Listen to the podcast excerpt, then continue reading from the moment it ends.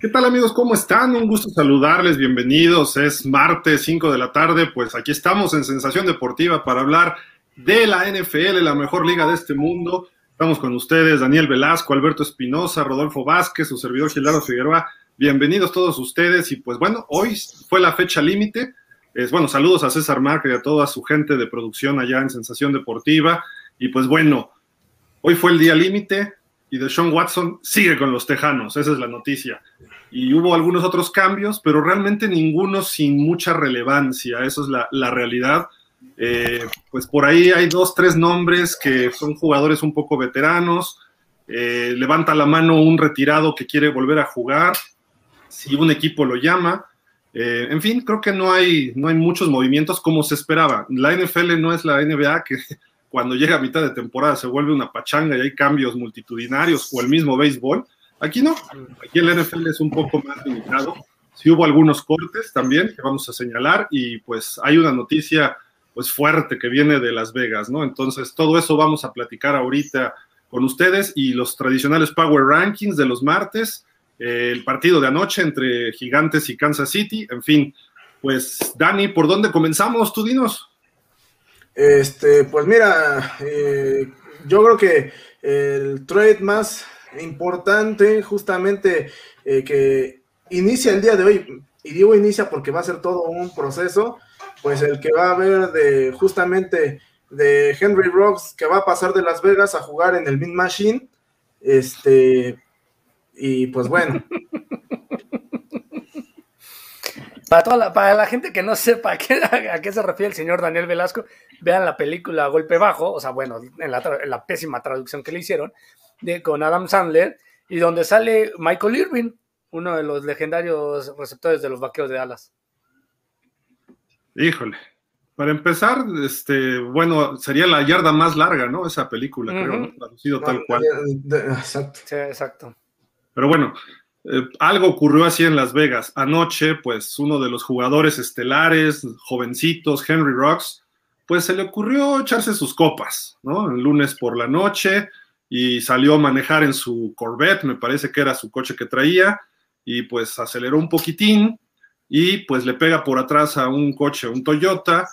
Resulta que el Toyota se incendia y fallece la persona que iba en el otro coche, pero él traía sus, sus copiosas, ¿no? Entonces, él no le pasó nada, pero la otra persona sí fallece. Entonces, con esto, pues, se está hablando hoy de que esto pudiera repercutirle. Obviamente hay cargos por manejar bajo el estado de ebriedad o el estado de etílico, y pues esto le va a costar algunos añitos en la cárcel, ¿no? Y probablemente sea terminar su carrera. Se habla de cinco años por lo menos, cuando es, pues es un homicidio imprudencial, así lo diríamos en español en México. Esto, pues, eh, se vuelve un arma de dos filos cuando llevan alcohol, ¿no? O sea, no es un accidente normal.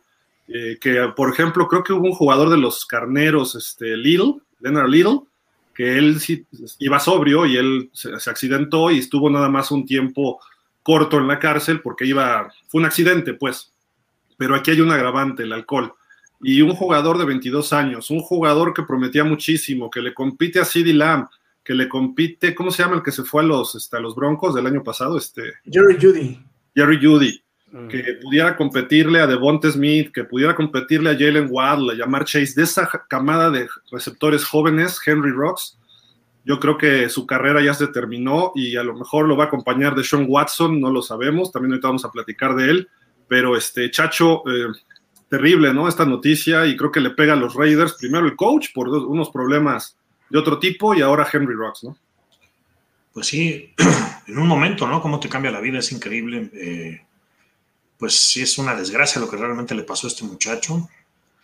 Digo, habría que ver también en qué condición estaba el coche de, al que chocó, ¿no? Porque digo, un coche cuando uno lo choca regularmente no se prende de esa manera, ¿no? Entonces, pero bueno, sí, desde luego, pues hay cosas más importantes que el fútbol y esto pues eh, creo que eh, pues tendrá que ser un proceso de aprendizaje para este muchacho para el resto de su vida, ¿no?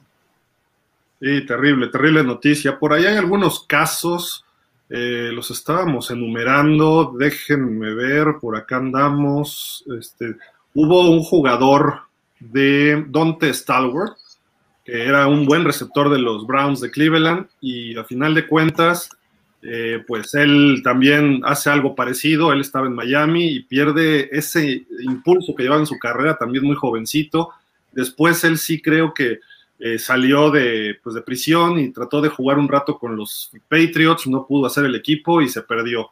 Leonard Little, ya decíamos, y eh, había un jugador de los Cowboys, ese sí no lo recuerdo, Dwayne Woodridge, que le ocurrió lo mismo y él pasó por lo menos tres años en prisión. Entonces creo que por ahí hay bastantes eh, condiciones de tristes, ¿no? Para Henry Rocks, que como decíamos, un chavo que en el colegial, ¿qué no hizo, no? Era parte de Alabama, con Tua, con Mac Jones, con todos este equipazo, ¿no? Entonces es una pena y los Raiders creo que le apostaron bastante a él, ¿no?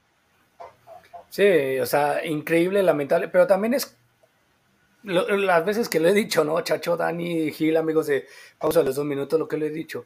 Creo que se necesita realmente todos los, todos los equipos, todas las ligas, necesitan realmente centrar a los jugadores y, ponerlos así. No es posible, eh, voy a hacer pequeñas este, comparaciones con, otros, con otras personalidades que no tienen que ver con el rubro del fútbol americano.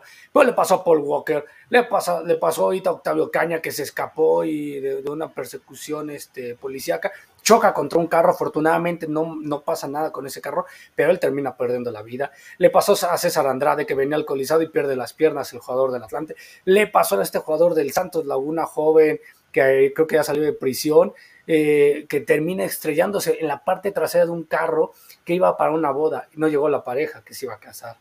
O sea, realmente creo que esto ya no puede seguir así. Tienen que realmente ser más rigoristas los equipos, las ligas con sus jugadores, de decir, ¿sabes qué? Primera, primera falta grave, y una falta grave, y es por la seguridad, como bien dice Chacho, una primera falta grave sería, manejas en estado de ebriedad, adiós. De acuerdo, Beto, pero esta fue la primera de Rocks y ya, se acabó. ¿no? Habrá otros que lo hacen seguido. Exacto, pero bueno, se acaba porque hay un homicidio. Pero supongamos, si hubieran salido ilesos o, ilesos o ileso la persona del carro con el que choca, Rox paga su multa, dice hago trabajo comunitario y sigue jugando. Es a la primera, seas culpable o inocente, en el sentido de que no, que no infrinjas, o sea, que no, no agraves tu, tu falta, te vas, papá, no hay más, no hay más. Pues sí, está, está grave la situación. Ahorita ya vamos a platicar de fútbol americano, que es lo que nos interesa, pero es triste ver cómo un joven puede cambiar su vida en, pues, en una tontería de un rato, ¿no? Este, lamentable esto, y alguien que prometía muchísimo, que le puedes ir a los Raiders o no, le puedes, eh, puede ser el equipo que odies, pero dices, es un chavo de 22 años que tenía un futuro por delante y esto a lo mejor ya acabó con todo lo que él podía haber eh, prometido, ¿no? Por, por, un descuido, nada más, ¿no? Entonces creo que, eh, pues, es, lamentable lo que, lo que pasa por ahí. Pero bueno, en fin, vamos a cambiar a cosas, pues, de fútbol americano. En algunos casos es triste lo que está pasando en algunos equipos porque, pues, hay muchos cambios de jugadores.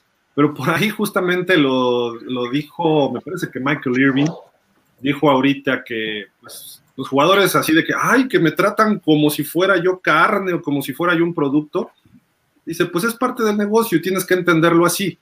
Y uno de los que hoy fueron víctimas de los cortes, porque no lo hicieron en un trade, eh, fue este señor que acababa de llegar precisamente a este equipo y vamos a, estoy poniendo la foto, espérenme tantito, aquí está, Jalen Smith, es un linebacker que ha tenido más de 100 tacleadas las últimas tres temporadas. Sí se lesionó hace cuatro. En Dallas lo había hecho muy bien. De repente llegan jovencitos y lo desbancan.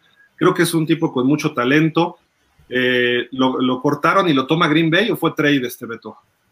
No, fue este, lo corta y lo toma los empaques de Green Bay.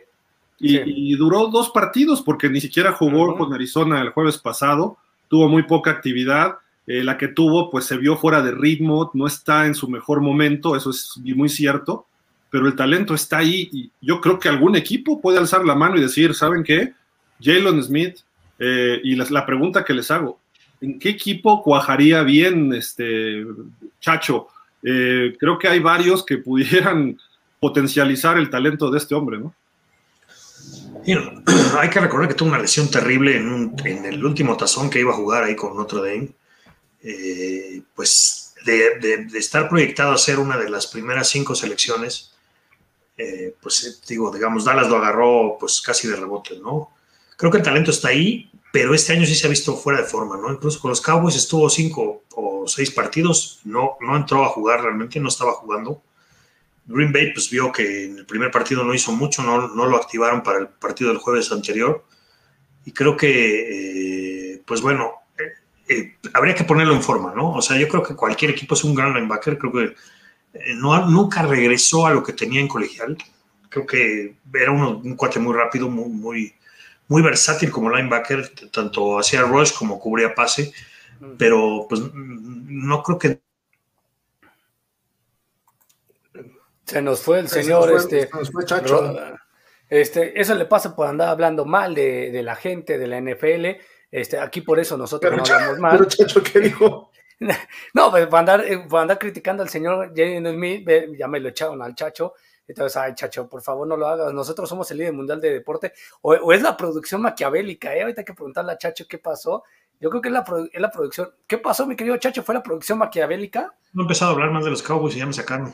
¿Ya ves? Esa producción. Este, bueno, lo que decía, bueno, creo que tiene mucho talento. Sin embargo, está en forma, ¿no? Creo que no se preparó bien esta temporada y se nota en el campo, ¿no? Pero creo que bien preparado con, con una pretemporada completa, pues cualquier equipo lo podría usar, ¿no? Creo que linebackers nunca sobran. Y pues este hombre siempre, siempre ha tenido mucho talento, creo que puede ser una adición importante para un equipo.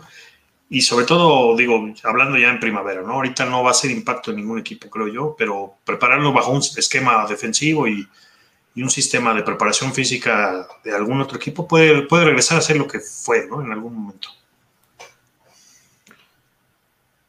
Sí, de acuerdo. Yo estoy de acuerdo. Para mí, yo, yo lo vería con dos equipos. Y lo puse en el grupo de Watts. A lo mejor sería una locura, pero podemos coincidir. Si de por sí hoy los Rams, por su, por su récord, están siendo un equipo competitivo, ahora imagínense si con la llegada de, de Von Miller y de Von Miller le añades a Jadon Smith y le das chance de que se, se adapte, va a ser brutal su defensa y realmente nadie va a querer este, tener, este, enfrentarse a los Rams, incluso hasta en el Super Bowl, llámese el equipo que se llame, por la defensiva que tendría. En Cleveland también podría encajar perfecto y más ahorita que han sufrido lesiones en, ese cuerpo de defensas. ¿Tú crees que los Rams se lo lleven? Yo, yo, yo si fuera a los Rams los buscaría. Si McVay ya está regalando todo el futuro de los, de los Rams, pues que los regale más. Ahorita le va a salir relativamente barato porque no sería trade, sería traerlo a lo mejor tiene lana, puede negociar por ahí y te lo traen. Sería fundamental porque ahorita lo puedes agarrar, lo pules un par de semanas más o tres y, y si lo pones a Doc para toda la postemporada, ojo con los Rams. Pues yo creo que en el caso de los Rams, eh, a lo mejor no sería tan, tan necesario, ¿no? Ya con la defensa que ahorita de por sí tienen, creo que está más que de miedo ese, ese equipo. O sea, se nota que ese trade simplemente quisieron eh, por, eh, por Von Miller, pues fue obviamente pensando en, el, en la postemporada, posiblemente en un Super Bowl. Este, así que, pues bueno, yo creo que en el caso de, los Rams no sería tan urgente pensar en alguien como, como Jalen Smith. Eh, pero evidentemente, como dice Chacho, este, de que no sobraría, pues evidentemente no sobraría. Este, pero bueno, pues a, ver, este, a ver al final de cuentas qué, qué, sucede, ¿no? Yo, veo una posibilidad y alguien que le gusta a los linebackers y le saca jugo, Bill Belichick con los Pats. Tiene a Don Taja Tower, tiene por ahí, ¿cómo se llama este muchacho? Bueno, ni tan muchacho, pero tiene otro jugador que ya lleva un rato ahí con él. Y Jalen Smith, híjole, creo que podría ayudarle a lo que le falta a este equipo, ¿no? Que son poquitos, o sea, no es tanto lo que no está tan lejos los Patriotas. Esa es una realidad. Ya lo vio Tampa, ya lo vio Dallas, y creo que este equipo de los, de los Pats está creciendo con un coreback novato. Si refuerzas todavía más la defensiva, aguas, ¿no? Podría ser una opción.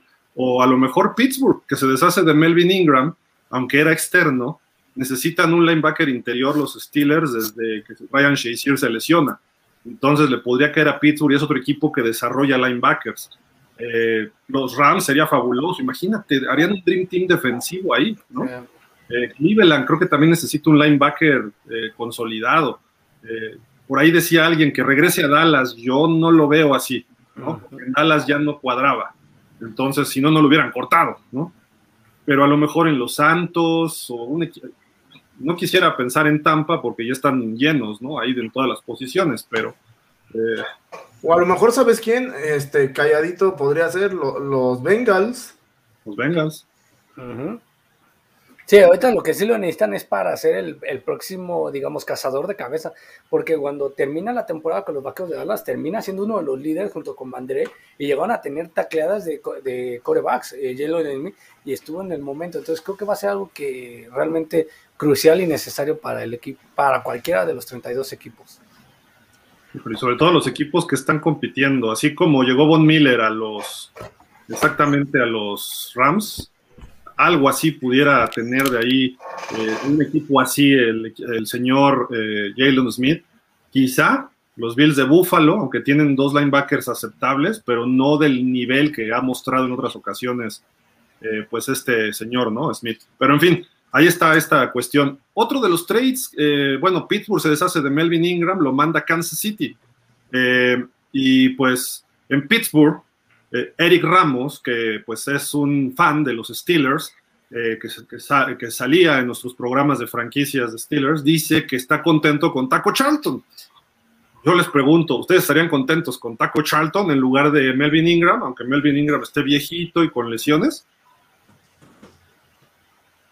Mm, híjole, la verdad, no sé, yo creo que eh, yo me hubiera quedado con, con Ingram eh, pero, pues, digo, ahí en, cuanto a opiniones, eh, es, como, es como a los gustos, ¿no? Dicen que en gustos se rompen géneros, pero pues sí, yo prefiero mil veces a, a Melvin Ingram que a Taco Charlton. El argumento es, no pudo desbancar a Alex Highsmith. Pues no lo va a desbancar porque Highsmith era el titular y del otro lado está TJ Watt. Llegaba a aportar su veteranía, su experiencia, su calidad, su talento, pero no hizo nada en lo que va de la temporada. Pues no, porque ese señor estaba guardando para finales, para playoffs, porque él en Chargers no pudo tener eso que en Pittsburgh sí puede tener. Es una defensiva de primer nivel. Y Taco Charlton estuvo en una gran defensiva de Dallas y fue un bust, ¿o no, Beto? De acuerdo, Tata. Y terminan despachándolo a Miami. Y en Miami fue otro fracaso. Tuvo un juego bueno contra Dallas que hizo un sack y medio y párale de contar. Y ahora el argumento es que Taco Charlton provocó un fumble el domingo pasado. Ya por eso, Taco Charlton ya es fenómeno por encima de Melvin Ingram. Por Dios, ¿de qué estamos hablando? O sea, eso no va por ahí, simple y sencillamente. Entonces, hay que hacer un análisis profundo, hay que ver que tiene tres Pro Bowls, hay que ver que es un jugador que era titular con los Chargers, que sí no está en su mejor momento, sin duda, y que llegaba como backup al equipo de los, de los Steelers. O, me equivoco, Chacho, porque a lo mejor creo que estoy viendo otra cosa muy distinta. ¿no? No, desde luego, creo que no. La idea era tener, pues lo dije con Jalen Smith, ¿no? O sea, hay que tener linebackers nunca sobran, ¿no? Sobre todo si traes un jugador veterano que puede aportar algo en el locker, eh, pues desde luego es, es, muy bueno, ¿no? Ahora, pues como jugador, digo, individualmente es frustrante no poder entrar al campo, ¿no? Entonces, Seguramente le llegó algún arreglo ahí con, con, los Rooney para que lo cortaran y pudiera irse a otro equipo donde sí pudiera jugar. Pero fue, se fue en trade a Kansas por una sexta. Bueno, wow, o lo mandaron en trade, ¿no? O sea, dijeron, pues es una sexta, tampoco es mucho, es casi como si lo hubieran, por decir, a ver, dame lo que sea por él, ¿no? ahí te va. Exacto, entonces, bueno, va una defensiva que realmente es una coladera y que pues necesita cualquier tipo de jugador, ¿no? Creo que pues sí es, es muy buen fit para Kansas City y en Pittsburgh, pues bueno, sale sobrando un poco, ¿no? Pues a lo mejor eso es el asunto. Digo, bueno, si quiero ganar un Super Bowl, pero ya siempre ya no quiero el Super Bowl, mejor quiero jugar, ¿no? Entonces, pues bueno, son situaciones que los jugadores van, eh, pues, surfeando, ¿no? En, su paso por la liga. Totalmente de acuerdo. Y pues a Kansas quizá no le va a resolver la defensiva, pero Spagnuolo le va a sacar jugo lo que pueda a un jugador veterano y le va a aportar, porque hoy Kansas corta no es linebacker, pero parece linebacker, Daniel Sorensen, ¿no? Este safety, y lo cortan hoy. A mí me gusta cómo juega, pero creo que es un safety híbrido de los que se están dando mucho ahora, como Neil de los Cowboys, Casey, ¿no? Que pueden jugar como linebacker o como profundo, ¿no? Entonces creo que por ahí eh, Sorensen también creo que va a agarrar equipo rápido. ¿eh? Sí, de acuerdo, porque lo que ahorita, como coincido con lo que dice Chacho, o sea, se van a instalar bike, cualquier cosa que ciertas, eh, digamos, el, 70, el 60-70% de los 32 equipos de la NFL generalmente no suelen reforzarse correctamente en cuestión defensiva. Son muy pocos los que se refuerzan de manera magistral. O terminas por perder a tus titulares por una lesión. Entonces, qué mejor que te puedas reforzar. Y si te puede aportar algo este, este tipo de jugadores, bienvenido. O sea, a lo mejor yo no lo vería mal. O sea, insisto, Brown los Browns necesitan defensa porque se han lesionado. En Gigantes podría caer buenos defensas ahorita si es que se ponen las manos y empiezan a contratar. O sea, hay posibilidades para muchos equipos. Sí, de acuerdo. Y pues un linebacker de, aunque sea veterano, o sea, eh, el talento te va a aportar, ¿no? Es como cuando los Cowboys suelten a Leighton Van Der Esch, es un linebacker que quieres tener, aunque te dure la mitad de la temporada, pero quieres que aporte su, talento, ¿no? Pero en fin, mm. eh, ¿qué otros trades o qué más hubo hoy este, por ahí que ustedes recuerden? Pues, pues ah, el dale, dale, de Kansas, ¿no? Que se fue a los Jets, el canadiense, que, el año pasado estuvo viendo lo del COVID, eh, Duvernay Tardif, hicieron un trade a los Jets y este es un buen liniero ofensivo que no sé por qué lo deja ir Kansas y eso es lo que carece ahorita, ¿no? Pues eh, Andy Reid dice que confía en Mahomes y que con eso va a llegar al Super Bowl y lo puede hacer. Yo creo que no sé si el tope salarial que sabemos que puede ser la, como la excusa, ¿no? De decir, pues me voy a poner en tope salarial para el siguiente año, pues no me impacte estas personalidades o estas estrellas que tengo, entonces por ahí lo corto. O simple y sencillamente bajo nivel de juego, Gil, ya va casi un tercio de la temporada, acá, digamos, un poquito más de un tercio de la temporada, ya es el momento para empezar a ver qué jugadores te están funcionando y qué jugadores no. A lo, mejor no regresó en forma, no lo sé, ¿no? Pero con, Mahón solo no vas a ir al Super Bowl otra vez, ¿eh? Y más como está jugando el equipo de Kansas.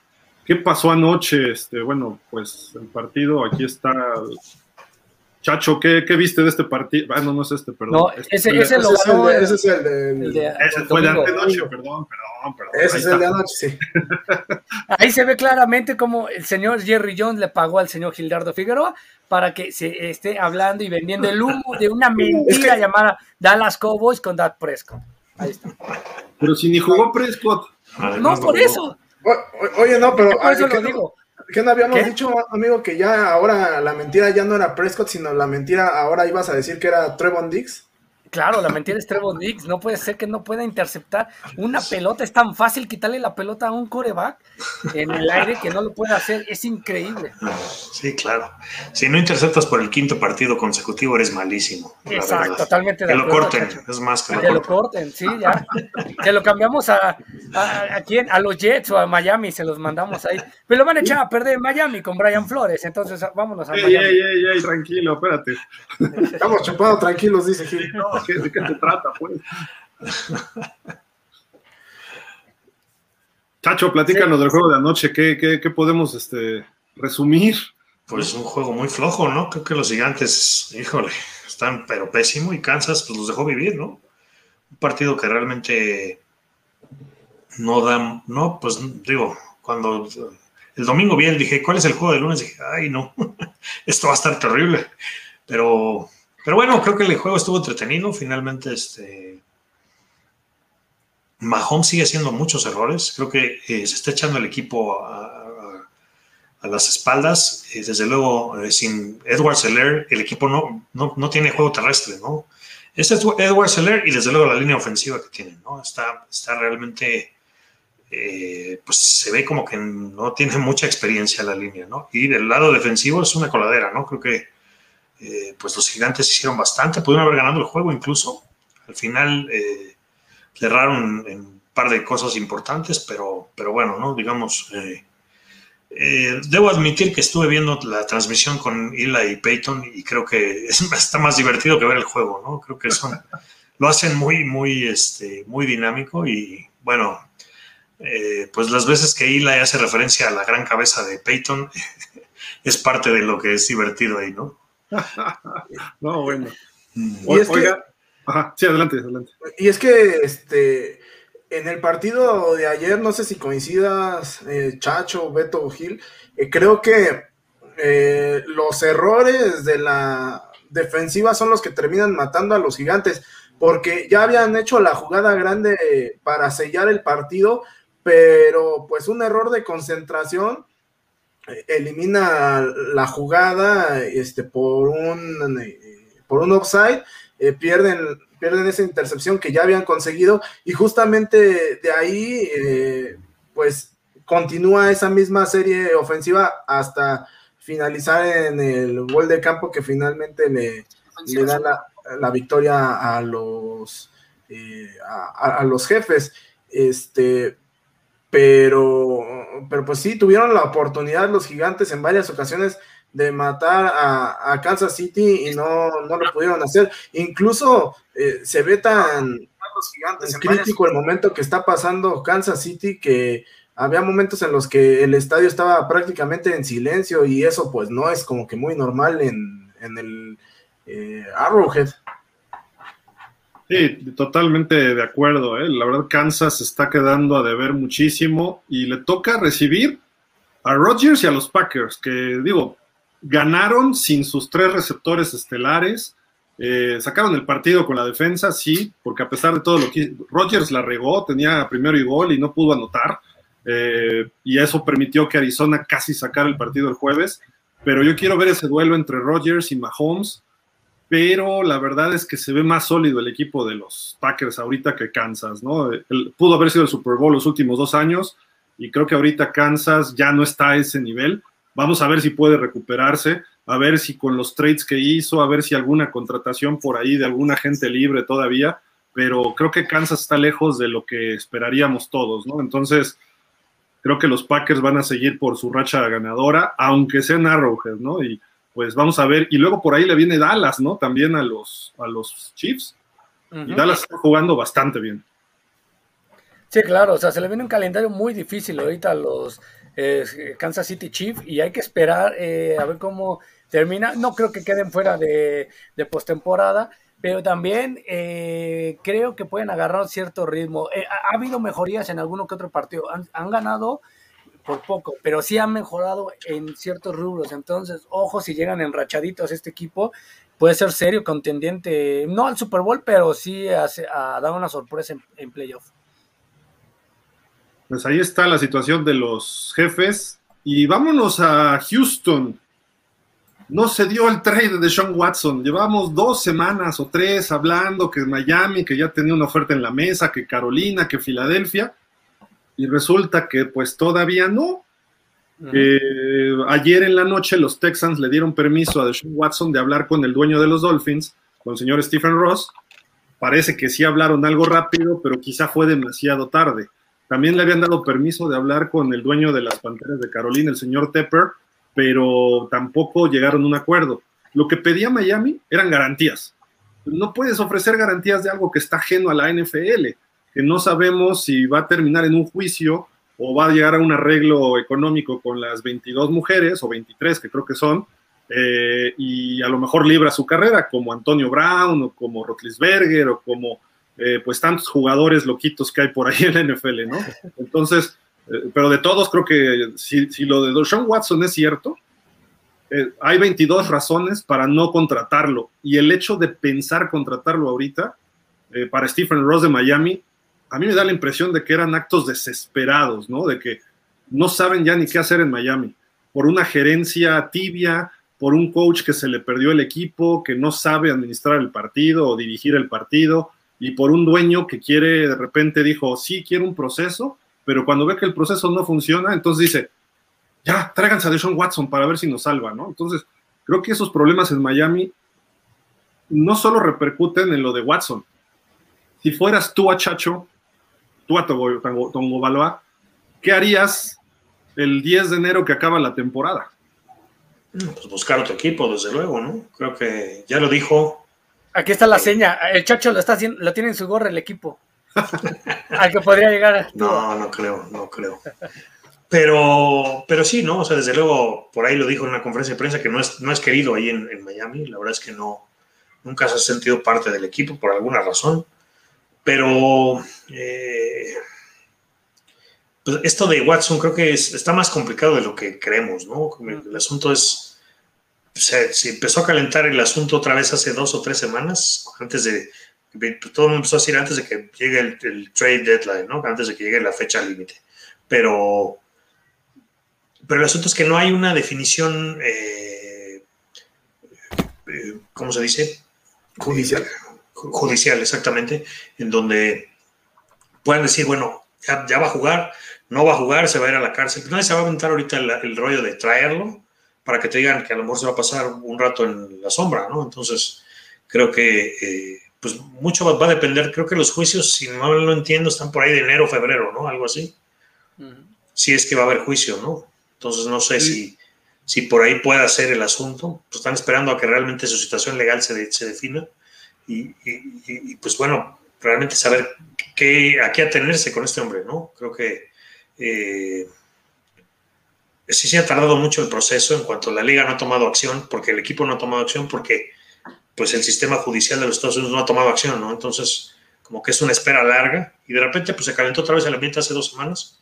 De, pues sí, venga, eh, Carolina y, Miami eran los más, eh, pues, los lugares siempre ha buscado, ¿no? Entonces, pues creo que esto va más allá de eso y pues vamos a ver, ¿no? ¿Qué sucede con él y su situación legal y, si, es así, si se resuelve, pues probablemente el año que entra, ¿no? Pero ahorita está como congelado y no creo que pueda aportar gran cosa de cualquier manera.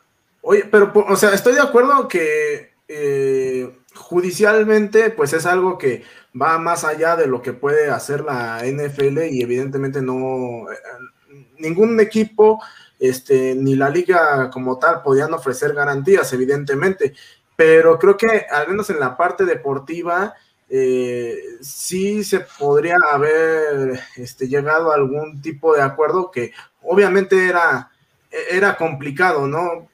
Me imagino que para que esto se hubiera dado el tipo de garantías que hubiera buscado Miami serían algo así como, ok, te doy las eh, tres primeras rondas este, que estás pidiendo, eh, pero si al final de cuentas se resuelve de forma negativa, este, eh, te, dejo las, las segundas o las, bueno, las rondas extras, pero las primeras, esas sí me las tienes que regresar. Y creo que es ahí quizá donde no hubo este, no hubo acuerdo de por medio, ¿no? Bueno, tenemos que pensar que la liga, eh, a pesar de que no ha tomado una decisión en cuanto a Watson, y no hay una, decisión judicial al respecto, la liga hace sus propias investigaciones y con eso se apoya en el FBI. El FBI tiene una investigación privada que está llevando para la NFL, ¿no? Entonces, la NFL no ha decidido soltar los resultados de esa investigación porque está esperando, desde luego, eh, el rollo judicial de, pues del problema de Watson, ¿no? Pero creo que por ahí ya sabe. Entonces, em, a mí se me hace que la orden viene de más arriba, ¿no? Es, por eso digo que es más complejo de lo que creemos y es probable que Godel les, eh, les haya dicho, no, no, me muevan ahí nada todavía, porque esto no, no va a acabar bien. O sea, es simplemente mi impresión, ¿eh? no quiere decir que así sea. yo creo, este, Perdón, Gil, rápido. Este, yo creo que eh, lo que dice el señor Velasco y el señor Vázquez también, eh, los dos tienen su punto y tienen la razón. En el sentido de que yo con eh, en el punto de Dani coincido que deberían de haber hecho un contrato. O sea, yo si hubiera sido, si yo fuera el dueño de Miami y a mí me apuntara, yo lo traigo y lo firmo ahorita a Deshaun Watson. Pero ojo, ¿con qué contrato? Con estas condiciones. Vas a venir, vas a jugar aquí no vas a jugar toda esta temporada porque obviamente a lo mejor no me deja la Roger Goodell. Te firmo. Si en enero sale tu, tu, castigo, tu sentencia, y, vas a estar fuera de, cosa más, de, de, las canchas por irte a prisión, por ser culpable, se anula el contrato y no gastas un solo peso. Un solo peso no gastas. Porque no, le dices, no te voy a pagar este año porque no lo estás jugando, papá. No te lo pago. No el siguiente estamos en veremos si te lo pago. Ahora, te lo pago. ¿Juegas conmigo? Te voy a pagar el número de partidos que, pueda, que vayas a jugar. Es decir, si Gudel dice, salió libre y puede jugar, pero la NFL le va a poner una multa de 10 partidos, te pago 8 partidos y playoffs si me calificas. Si no, hasta ahí. Y lo condicionas. Y a lo mejor con las condiciones que dice sobre... Eh, las, este, los picks, yo le diría, optativamente, este, te pondría una primera, una segunda, una primera, dos segundas, cuatro terceras. Si es culpable, la primera, olvídalo, y la segunda lo olvidas. Y te quedas, si quieres, te regalo las cuatro cuartas rondas, o las quintas, o la sexta. Si es este, si sale libre, te doy las primeras tres. No, no, pero ¿por, qué tendría que pagar el equipo por algo que hizo él? Por eso, es que los dos equipos, lo, digo porque los dos equipos van a querer tener su garantía y tienen su derecho. O sea, los tejanos van a decir, la bronca no es mía, la bronca es de Deshaun Watson, háblalo con él, ¿no? A mí me pagas lo que, lo que yo pido. Pero ahorita pensando en eso, como dijo, creo que ayer lo dijo el señor Gildardo, y tiene razón, es de que dice, ¿de qué le va a servir ahorita a los tejanos tener a Deshaun Watson? De nada, porque llegando enero supongamos, que lo, que lo pida Pittsburgh, que lo pida San Francisco, quien lo pida, ¿crees que le va a dar lo que vale? Las elecciones le va a decir, no lo vale, porque llevas un año fuera.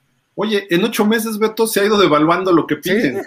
Primero dijeron que tres primeras, dos segundas y dos, y dos veteranos. Luego le quitaron un veterano.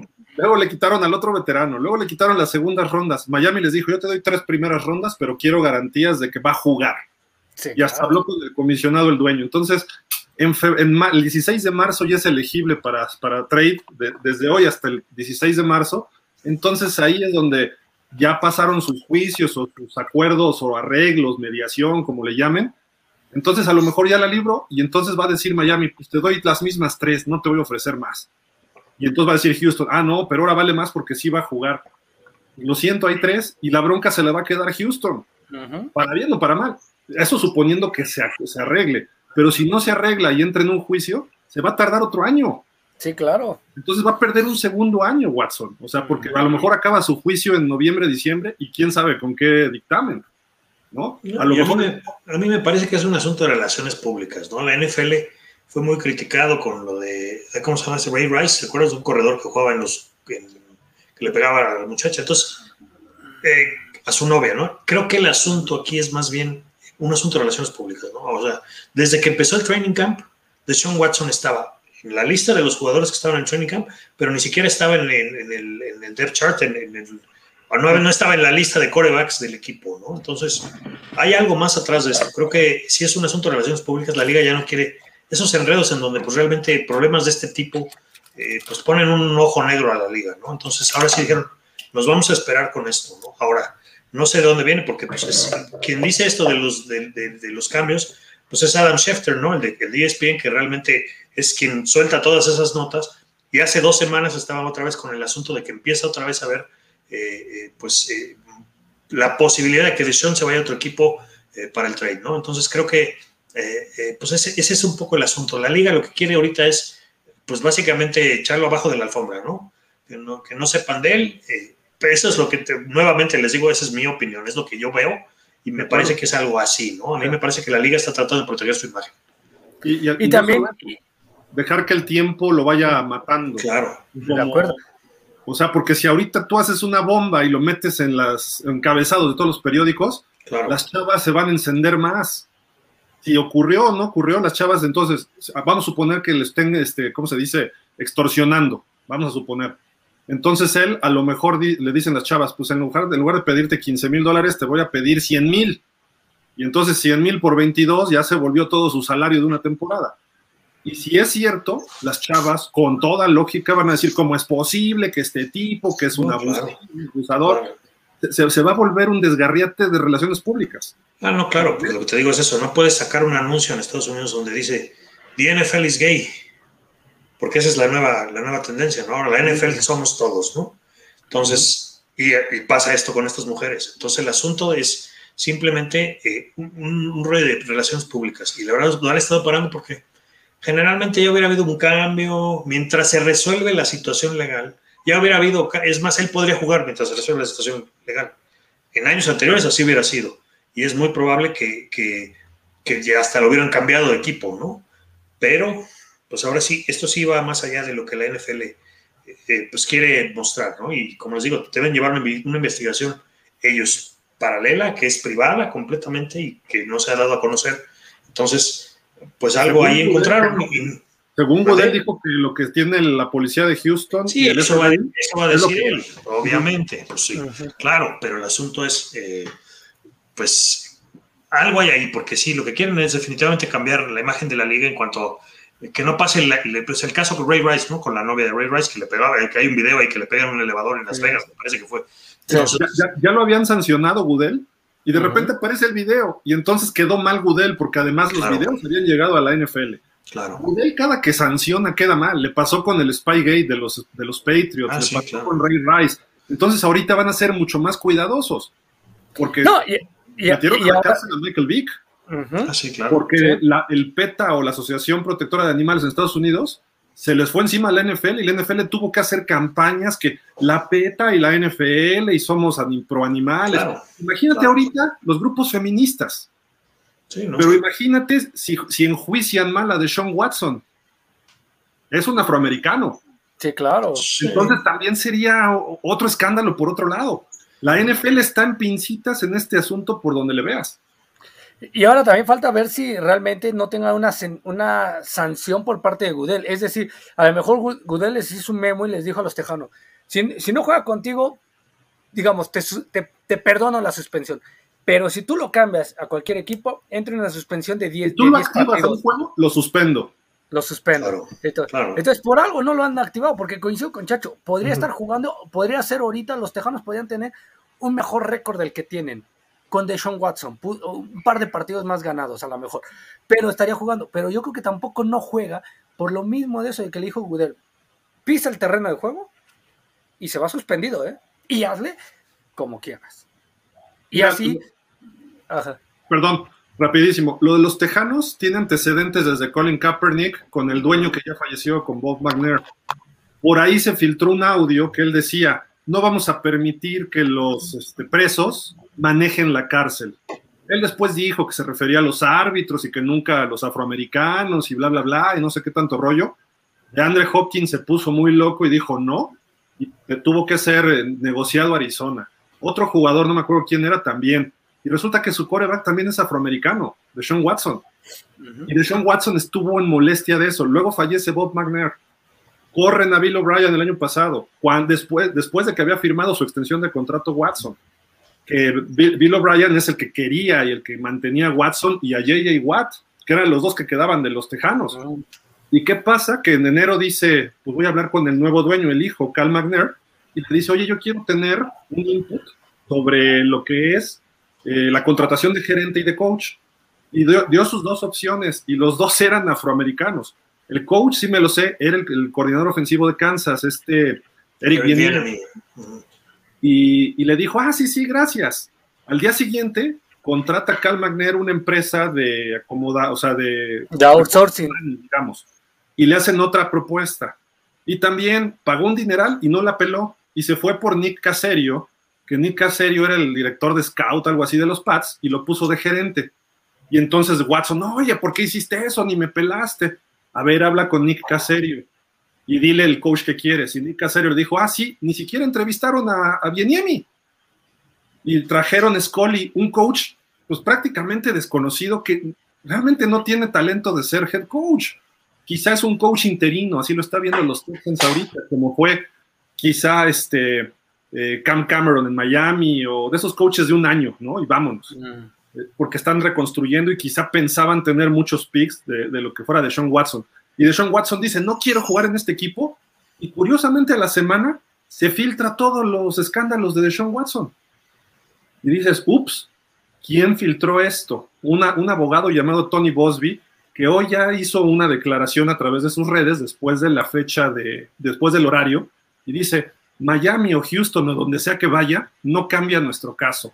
La esencia, aparentemente en algún momento los delfines querían 22 acuerdos financieros. Eh, lo voy a dejar claro, después de hablar con mis clientes, eso nunca eh, iba a ocurrir y mucho menos este, bajar ese número.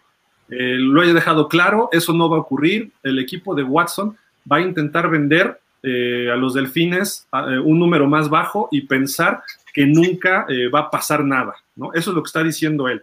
Dice, y no sé si vino de Watson o vino de los Dolphins. No sé de dónde salió esto, pero fue una insistencia muy, muy robusta, eh, sin un acuerdo de, sin, un arreglo de acuerdo, ¿no? Y vamos a empujar para que esto sea muy rudo.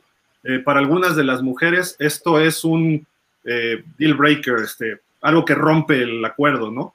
en el caso de otras mujeres, fue, este, fue la compensación. Entonces, esto se va a complicar, ¿eh? Y por todos los rumores de Sean Watson, ahorita se va a volver a encender. Imagínate si se hubieran hecho el trade.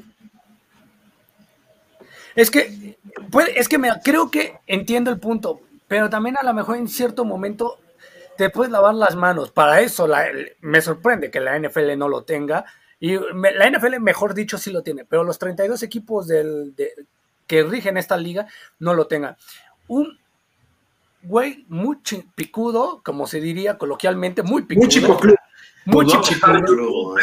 Muy, muy picudo, como diría la chaviza, muy picudo, en el sentido de que de la comunicación. Es decir, tú puedes sacar un memo, imagínate, tú Delfines de Miami llegas y dices, aquí está, lo contraté, de Sean Watson llega a los Delfines de Miami por los próximos mil años, etcétera, etcétera. Pero ojo, estamos apoyando a las minorías, mujeres, el señor Watson ya tiene un contrato con nosotros, pero si es culpable, nosotros vamos a, vamos a permitir que se, todo se legalice. O sea, te pones, en eh, te pones a favor de la sociedad, ah, bueno, de las minorías y defiendes a tu, a tu jugador y, todos quedan avante. Los famosos, este, digamos, community managers hoy casi. Y también, también este, creo que eh, hace rato hablaban del mal manejo que ha habido en todo este caso de las, en, cuanto a términos de relaciones públicas. Creo que eh, de todos, el que peor lo ha hecho o quienes peor lo hicieron en su momento eh, fueron los tejanos. Porque, bueno, o sea, si ya tu, tu coreback estelar, por lo que quieras y mandes, este, ya sea porque se, se, te fue de Andre Hopkins, porque se te fue también este, JJ Watt, este, porque no lo pelaron en su momento, por lo que sea, pero ya se te puso muy, muy al brinco, ya salió a decir públicamente, no quiero jugar para ti. Eh, y si, y, suponiendo que pues haya sido gente de los tejanos que haya filtrado lo, lo de este lo, de este asunto, este, se pudieron haber visto más vivos, eh, en el sentido de que, este, pues ok, va, hago el trade con el equipo que sea, eh, lo negocio, este sí, este, me, das tres primeras rondas, eh, más todo lo demás que estoy pidiendo, eh, y al día siguiente o a los dos días, no sé, le filtras la nota y así ya te atoraste al jugador y ya te atoraste al equipo que este... No, pero Imagínate que un dueño le haga eso a otro equipo. O sea, el, haz de cuenta, Stephen Ross va a decir, oigan, este cuate ve qué está haciendo, ¿no? O sea, ¿qué pasó con Antonio Brown y Pittsburgh? Antonio Brown pidió su trade porque Bill Belichick le habló y le dijo, vente a jugar conmigo, consigue tu trade de Pittsburgh y vienes a los Pats. Le dijo a Pittsburgh y Pittsburgh le dijo, eh, tenga, cuernitos, a todos menos a los Pats. Te mandamos a los Raiders. Se van los Raiders hizo mil panchos en los Raiders de tonterías para que lo cortaran. Lo cortan un viernes a las 6 de la tarde y a las 7 de la mañana tenía contrato con los Pats. Eh, o sea, así nos chupamos el dedo todos, ¿no? O sea, seguramente. Juega un partido, le anota dos touchdowns a Miami, los Pats le ganan y el lunes siguiente se filtraron todos los escándalos de Antonio Brown. Si no fueron los Rooney, fue alguien muy cercano a los Rooney. A mí que me disculpen. Los Rooney juegan rudos y tienen que jugar rudo. Y esto se lo hicieron. Entonces, a Deshaun Watson puede ser un caso muy parecido, porque Deshaun Watson se quejó de que su dueño era racista, de que no lo, no lo pelaban a él porque él era afroamericano, que no querían sus opiniones y bla, bla, bla. Entonces, puede haber algo de fondo con los Texans. Y el dueño de los Texans, el hijo actual, también ya hizo una declaración eh, muy tipo Trump, se refirió en un torneo de golf, hablando de que el virus de China, y se le echaron encima a todos. ¿Cómo es posible que digas, le metieron lana a la campaña de Trump, así como John Gruden era pro Trump, y como muchos dueños son de la línea de Trump, incluyendo a Stephen Ross de Miami, que le metió mucha lana a su campaña, a Robert Kraft, Jerry Jones, y podemos decir a muchos, no digo que sea bueno o sea malo, cada quien tiene su ideología política, pero como está dividido el país, los que apoyan a Trump, todo el mundo cree que son racistas por default. Y los que no están con Trump, ah, nosotros sí somos este, abiertos y somos liberales y nosotros hablamos con la gente y todo el rollo. Eso está dividiendo al, país y está dividiendo al NFL. ¿No es así? O sea, la realidad sí, pero lo está dividiendo y la NFL, 75% de los jugadores son afroamericanos. Claro. Sí, por supuesto. Pero también, ¿sabes que eh, insisto, creo que es, sería, hubiera sido muy importante eso. Yo creo, Gil, Chacho, Dani, amigos de Pausa y de Sensación Deportiva, métanse a las redes sociales y coméntenos si estamos, con quién de nosotros cuatro está a favor o en contra. Pero yo creo que si hoy hubiera llegado el dueño de los Delfines de Miami y él saca, sale él en una conferencia de prensa y dice, damas y caballeros, estamos conscientes de lo que, del proceso que está viviendo el señor de Sean Watson. Si se tiene que juzgar, que se le juzgue. Nosotros vamos a afrontar las consecuencias como equipo de Miami al no tenerlo para activo, pero queremos decirle que se hace la negociación, aquí está el contrato. Miami no se va a interponer ante nada. Nosotros es un jugador, ya hicimos un scouting, es un jugador que vale la pena. Si tú le maquillas un poquito la, la imagen y le y, maquillas la imagen de los delfines, la nota cambia totalmente. y, no, no, crecerían los casos como tampoco eh, a lo mejor bajarían. Es decir, Miami diría, yo lo traigo porque me interesa como jugador, pero si tiene que pagar, que pague. Pero, pero yo también lo acepto. Ahí por, ahí, por ejemplo, yo no coincido en el sentido de que Miami tuviera que ser el que maquillara, porque al final de cuentas, Miami es quien está comprando. Entonces, este, tú. Sí, su representante, a lo mejor. No, este, no, o sea, pero a lo que voy es eh, tú como equipo al que recién está llegando el jugador, eh, pues le brindas todo, todo el apoyo, ¿no? Este, le, quiere, lo quieres recibir con las puertas abiertas, decirle aquí sí, este, te apoyamos, lo que, lo que sea. Este, y si tú, como el equipo al que recibe el jugador, empiezas a, maquillarle así como que puedes provocar que el jugador este, no se sienta, sienta como que le están dando la espalda. Eh, en cambio, si tú eres en el caso de Houston, el equipo que está tratando de vender, ahí sí entiendo que pues tú le quedas ahí medio, medio tapar un poquito, medio maquillar, pero este... Oye, Dani, pero ahí sí los Texans quieren vender humo, ahí sí aplica. ¿Por qué? Porque va a entrar a un juicio y va a ser sancionado por la NFL sí o sí. Quizá el juicio a lo mejor llegue a un acuerdo económico previo, que le va a costar un dineral o lo que sea y la suma. Pero vamos a suponer que todo sea cierto. El tipo va a volver a recaer en algo, necesita, él no necesita cárcel, él necesita un psiquiátrico, si es que todo lo que dicen es cierto, porque no es un criminal casual, por así decirlo, ocasional. Esto es un serial, es una forma de actuar, es algo de predeterminado, deliberado. Entonces, esto no es un problema nada más de que, ay, lo resolvemos así. De acuerdo. No, esto está más fuerte de lo que parece. Entonces, algo hay de fondo, sí, y podemos tener muchas teorías. Una teoría es que se arregló con una de las primeras masajistas, le funcionó dos, tres, pero a la quinta, sexta ya no le empezó a funcionar y llegó la 22 o la 23 y lo denunció. O se esperó al momento y el abogado y los Texans sabían y lo sacaron en el momento que, que Sean Watson se salió del, del huacal sin que los Texans hubieran armado, pero lo tenían ahí listo para en cuanto dijera algo, ahí te va. Entonces creo que por ahí puede ser un asunto, ¿no? Pero puede ser, eh, son suposiciones obviamente, nadie vamos a saber qué ocurrió realmente. Lo único que dice el abogado de, de Sean Watson es que todo fue con consentimiento de las muchachas. Si tú acusas, tienes que demostrar. Yo creo que las muchachas, ¿cómo van a demostrar que fue un abuso? Si hubo un pago de un masaje, tienen que demostrar que hubo un abuso, bla, bla, bla. Un masaje deportivo, ¿eh? este, todo ese rollo. Tienen que demostrar que se pasó de eso. Hay cámaras, hay audios, eh, estaban nada más en un cuarto ellos dos, ¿cómo lo van a demostrar? Eso es un problema para ellas. y, y, a lo mejor es lamentable para ellas eso, o como mujeres, o como víctimas. Pero eso ya es asunto más social y todo el rollo. Entonces, de Sean Watson y su abogado dicen, todo fue con consentimiento. Y la pregunta del abogado de Sean Watson, si fueran abogados, ¿te grabaron? ¿Sacaste algún video, babotas? ¿Hiciste algo más de lo debido? No, no, no, nada. Ok, perfecto. ¿Cómo lo van a comprobar?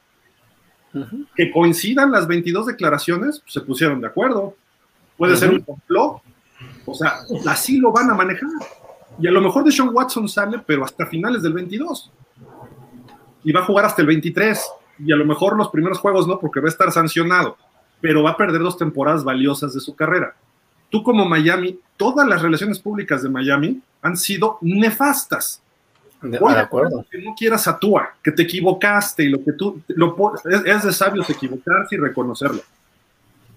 Lo puedo entender y dejaste pasar a Herbert, y dejaste pasar a Najee, y dejaste pasar a Trevon Diggs, y se te fueron los mejores jugadores en los últimos dos drafts.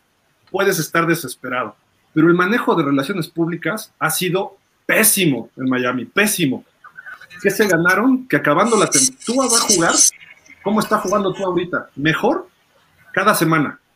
¿Qué sí. perdió con Búfalo? Pues Búfalo es un equipazo, pero cada semana tú estás jugando mejor. Y acabando la temporada, ¿qué va a decir tú? A ver quién me quiere. Su agente va a empezar, mira, te quiere Pittsburgh, te quiere Denver, te quiere los Rams, o te quiere San Francisco, o te quiere Arizona, no sé, el equipo que sea. Te quiere Seattle, porque Russell Wilson va a salir de allá. Los Jets, quien tú quieras. Y tú se va a cotizar y se va a ir en un trade. Y Miami uh -huh. desperdició una quinta selección global. ¿Por qué? Porque nada más sale el coach a decir, él es nuestro coreback, todo espantado. Uh -huh. En lugar de callar a la prensa y decirles, a ver, ¿por qué salen con esas tonterías? No, señores, tú es nuestro pick y vamos con él hasta morir. Aunque tú no estés convencido de eso. Uh -huh. Porque Brian Flores quería a Herbert, pero se lo impusieron de arriba. Sobre todo Greer, el gerente general. Y parece que Stephen Ross también quería a Herbert, porque a la oreja de Stephen Ross le está hablando Dan Marino y Dan Marino se reflejó en Justin Herbert por cómo lanza. Pero el único que quería a Greer, digo, a, a, a Tua, a era, Tua. era entonces, Miami ya se rompió, por eso va 1-7 y debería ir 0-8. Y va a jugar contra los Tejanos este domingo. Imagínate si pierden con los Tejanos sin Deshaun Watson. O sea, Miami está a punto de reventar como Chinampina por el mal manejo desde el dueño, gerente, coach y el, el único víctima, y, y, yo lo he dicho, yo, no, yo creo que Tua tiene sus limitantes de talento. No significa que no vaya a triunfar, pero creo que no es un coreback como Burro, como Lawrence o estos, no, no lo es. Pero el chavo es una víctima de todas uh -huh. las tonterías de Deshaun Watson, de los Tejanos y de Miami. ¿Qué culpa tiene Tua de esto? El pobre claro. llega a las conferencias y está así, se cruza de brazos. O sea, no inventen, tiene 23 años, 24. Y nadie no, le dice, sí, tú eres el coreback de Miami y saca este equipo arriba y vamos a... Nadie, ni, ni Flores. Flores perdió el equipo. Claro, pero también es, eh, insisto, eh, la importancia de que es saber eh, trabajar a lo mejor mentalmente y educar a los jugadores en los 32 equipos. Porque imagínate que llega, que eh, por algo se la creyó en el gerente general. Tú lo acabas de decir, Gil. ¿De dónde venía? De los Patriotas. Seamos honestos. Odiaremos a los Patriotas por lo que sea.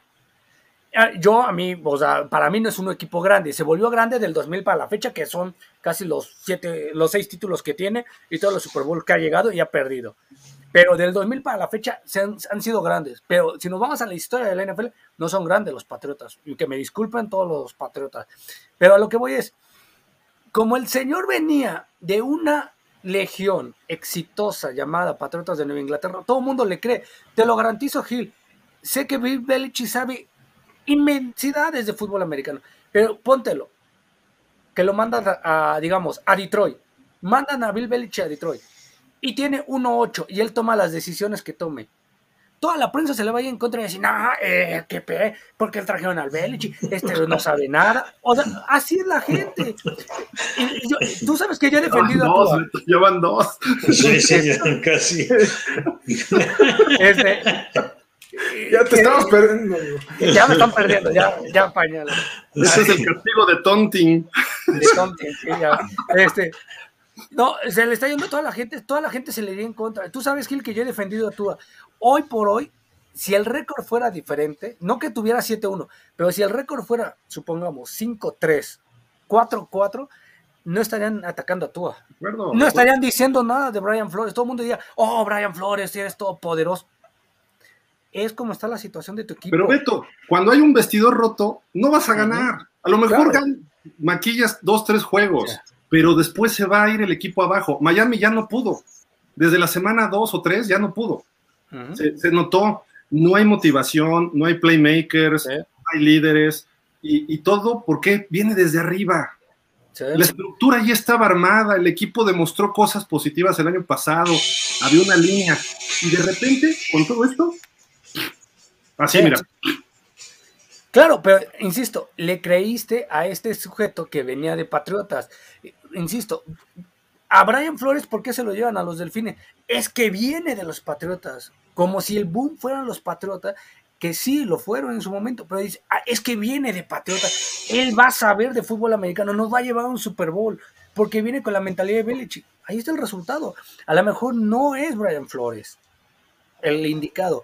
No puede, y puede ser Mike Daniels que si llega, si se quedase con Patriota, a lo mejor no tiene el mismo éxito, como si lo mandas a cualquier lado. O sea, nos vamos por eso. Si hoy triunfara McCarthy, si, si, si eh, fuera exitoso McVeigh, te lo juro que McVeigh lo buscaría cualquier equipo y a lo mejor llega a fracasar McVeigh en cualquier otro equipo.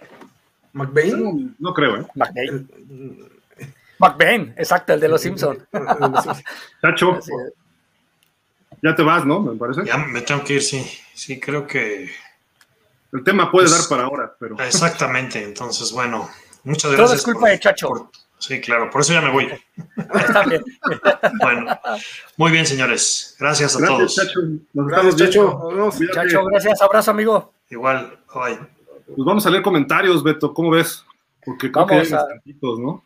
Sí, ya nos empiezan a atacar y a ver quién tiene la razón y quién no. Sandra Figueroa, hola Sandra, ¿cómo estás? Buenas tardes, gracias por estar con nosotros. Dice, ¿con quién van a sustituir al señor este tapete, el equipo de Las Vegas, bien por, bien por manejar alcoholizado. Pues, es como burla, ¿no? Bien, bien. Bien, bien, bien, Bueno, así lo entiendo. sí, o sea, híjole, hay, hay, hay buenos receptores, algunos receptores interesantes ahí en la agencia libre. Por ahí, yo sé que no sería lo mismo, son algunos veteranos, pero bueno, sí, desgraciadamente ya echó a perder su carrera. Marco Antonio, saludos Marco, dice saludos, ¿cómo están? Hola, mucho gusto, ¿cómo estás tú? Saludos. El mismo Marco dice, lo grave del día de hoy es lo de Henry Rooks, que como siempre el volante no se combina con el alcohol.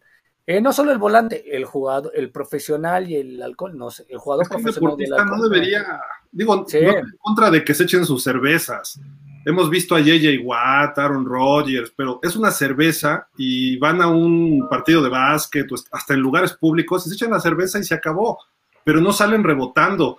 Tom Brady se puso una jarra festejando el campeonato del Super Bowl. Lo sacaron. Ahí, tienes el ejemplo de cuándo hacerlo y cuándo no. pero, pero, por ejemplo, en el caso de Tom Brady, no, uh, no iba manejando. Manejaba la hija. Ah, no, ¿verdad? No. la chiquita la chiquita, iba manejando la chiquita. Pero ahí tienes incluso cómo hacerlo. Ok, ¿quieres, quieren libertad a los jugadores. Insisto que hay muchos, en muchos deportes hay entrenadores que son este, motivadores y hay entrenadores que te son permisivos. Si tú como entrenador lo vas a permitir que se vaya de juega, ok, dile, ¿sabes qué? Habla con el dueño y dile, mis jugadores quieren irse de juega. ¿Para qué les, les ¿Qué hace Jerry Jones, Beto? Jerry Jones les manda choferes, les dice. Exacto vas a ir de jarra, vas a ir a un este, bar o lo que sea, avisa al equipo, porque queremos saber que estás ahí para protegerte. Sí, exacto. Jugadores, me recuerdo uno de Denver en unos playoffs, se fue de parranda y se armó una balacera y lo mataron. No me acuerdo, era un corner, un safety. Y, dices, o sea, hasta para protegerlo de eso, porque manda guarros o guaruras con Fusca para proteger a sus jugadores, porque Ezequiel Helio se metió en un broncón y fue ahí lo, lo, sacó el señor Jerry Jones, ¿no? Entonces, sé un dueño que puede ser permisible, lo sancionas privado, pero le dices, a ver, ya hiciste una tontería, ¿eh? Ya van dos. Entonces, abusado, porque ahí te vas, ¿no? Y olvídate de tu chequecito, ¿no? Eso pueden hacerse. Jerry Jones lo hace porque sabe que son muchachos, son jóvenes. No porque veamos un de dos metros, significa que sea un muchacho inmaduro, ¿no? Dentro de, las cosas que, eh, dentro de las muchas cosas que se le pueden criticar a Jerry Jones, esa creo que no es una de ellas. Creo que es, eso sí es algo que eh, otros dueños deberían tomar como ejemplo. De acuerdo, de acuerdo. E incluso llegar y decirles, no que vayan por ti, no que, que te protejan, etcétera. Dinos y te mandamos el Uber. Llegas, te vas en Uber, te, te recogemos en Uber, te dejamos en el, en el hotel de concentración, en tu casa, donde estés, eh, donde tengas que llegar, ahí te dejamos y ya. y todos se quedan ahí, pero es mucho la libertad, es mucha la libertad que a veces no se puede, ¿no? Este, el mismo Oscar Mejía, hola Oscar, ¿cómo estás? Gracias por estar aquí.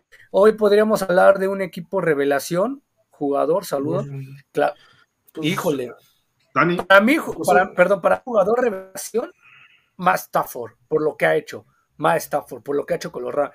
Y si hablábamos de un equipo sensación o un equipo revelación, podría ser el, equipo de los, este, sí, a lo mejor los mismos Rams, ¿eh? los mismos Rams también ser sorpresivos.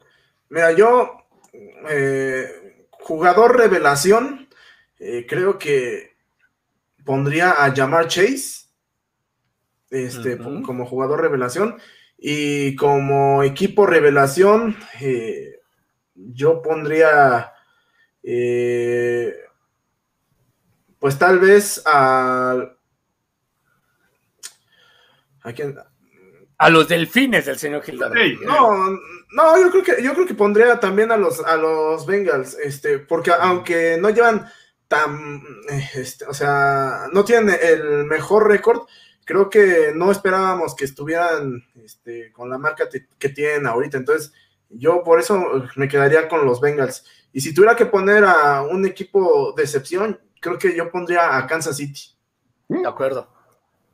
De acuerdo. decepción es Miami. Se esperaba mucho de ellos y están en el fondo. Todavía Kansas está peleando. Digo, Quizá los gigantes también. Pero bueno, revelación, ¿sabes quién puede ser? Aunque no me convencen todavía, Arizona.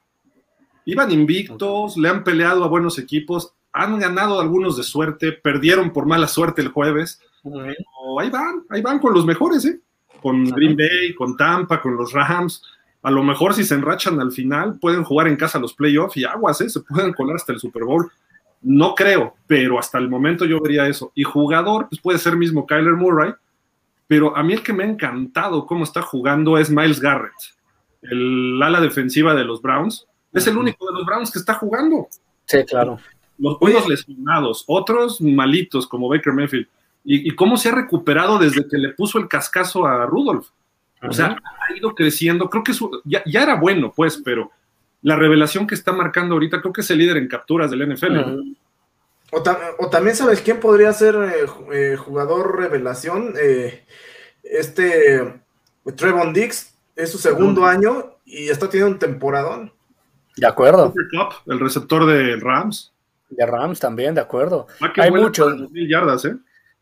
Rafa Rangel, saludos Rafa, ¿cómo estás? Gracias por estar con nosotros. Saludos caballeros, Dani Duval, eh, Beto, Mr. Rating, Gil, el caballero del micrófono, Rodolfo, Chacho, un placer, tu reincorporación a los programas, es el único, ya se va por lo que dijo, ya, es que yo ya me enteré, fue, mira, el FBI de la NFL trabaja para pausar los dos minutos, yo ya me enteré por ahí de que ha mandado unos correos al señor Chacho, bastante, entonces cuidado, cuidado si no lo empiezan a ver. qué bueno que mencionaste eso, Beto eh, una comisión del gobierno de Estados Unidos ya le escribió a Goodell la semana pasada y le dijo, quiero ver todas las investigaciones de los Redskins. Y le dio de fecha límite el 4 de noviembre, o sea, el jueves. Y cuando los recibe el gobierno, el gobierno lo va a filtrar a medios. Entonces van a salir cosas que, agárrense, pueden venir escándalos terribles del NFL a partir del jueves. Totalmente de acuerdo. Ernest Nerkins Tonatiu dice: Saludos, feliz día de muertos. Gracias, igualmente, feliz día de muertos para ti. Rafa nuevamente nos dice: Afortunadamente, por ahora se acaba la novela de Watson. Llegará, llegó el momento de ver qué tantos platos rotos deja el interior de los delfines por el mal manejo de su parte, sí, totalmente de acuerdo. El mismo Rafa nos dice lo que comenté en el programa anterior, si ponen a jugar a Watson, destapan la caja de Pandora en grupos sociales, asociaciones feministas, etcétera. El NFL no va a sacrificar su imagen pública.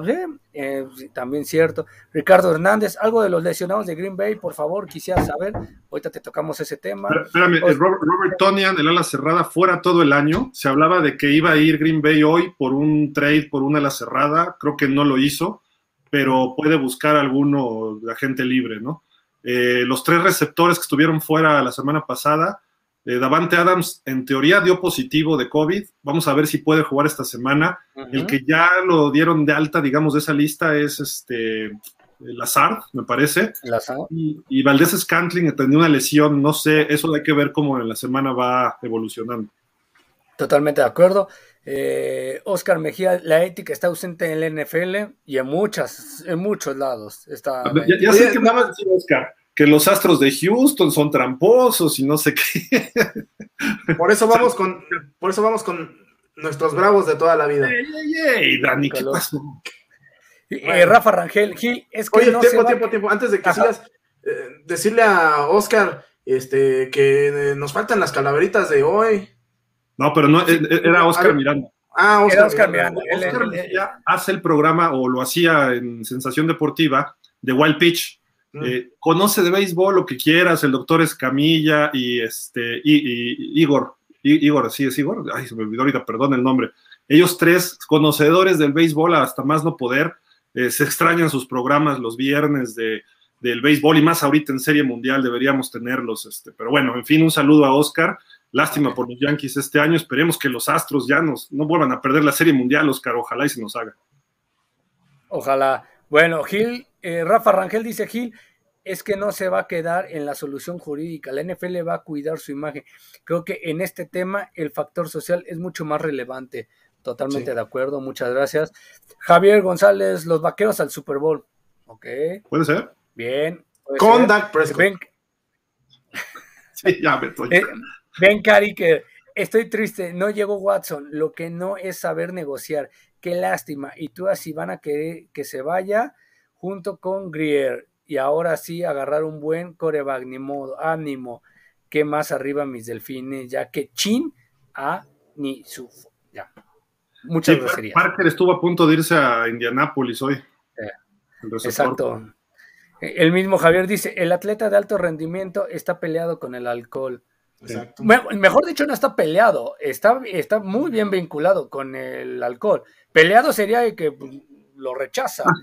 Se, se supone, debería estar. Ah, debería. peleado. ajá, debería estar debería de estar peleado.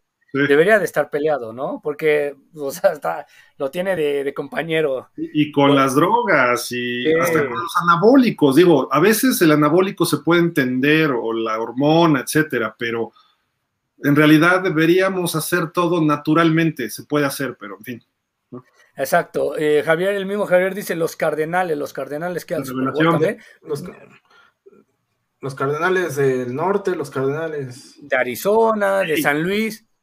Este, ¿qué onda, no? O sea, ¿a- ¿Al Super Bowl o a dónde? Al Super Bowl no pueden llegar porque es de la nacional. Beto, la revelación. Ah, la revelación. ah, ok. Beto, Beto, no te duermas, Beto, por Dios. Perdón, disculpen, es que me está. Ah, y no, y no se fue la señorita Shive Howard. Y por favor, ¿podrían ustedes tres apoyarnos para demandar al cínico y ratero de Gil Figueroa? Ah, ya. oh, ¿Qué ah, no, perdón. ¿Qué- Ah, perdón. qué fue? Will Ferrell. Oye, Viene, viene muy agresivo. Mira, viene, eh, viene agresivo, viene este. Viene muy, muy acelerado, Beto, el día de hoy. Qué, qué bueno que no estamos en el mismo estudio, sino mira, Coco, por exacto.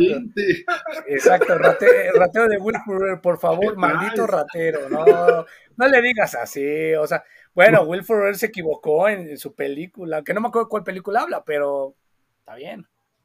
No, el, el recep- era de los Tejanos y lo firmó Ah, Miami ok. por un año. Y le dieron 10 millones de dólares. Estuvo suspendido el primer juego, jugó el segundo y el tercero, una cosa así. No, no jugó el segundo, Sí. el tercero lo jugó, al cuarto se lesionó y creo que ya regresa para esta semana porque estaba en la lista de reserva. Entonces son 10 millones tirados a la basura. Es buen receptor, pero pues no, no ha tenido chance en Miami, ¿no? Exacto, este, Sandra Figueroa, sí fue burla, pero díganle a la familia de la persona que murió que cinco años en la cárcel no les va a regresar a su familia. Sí. De acuerdo.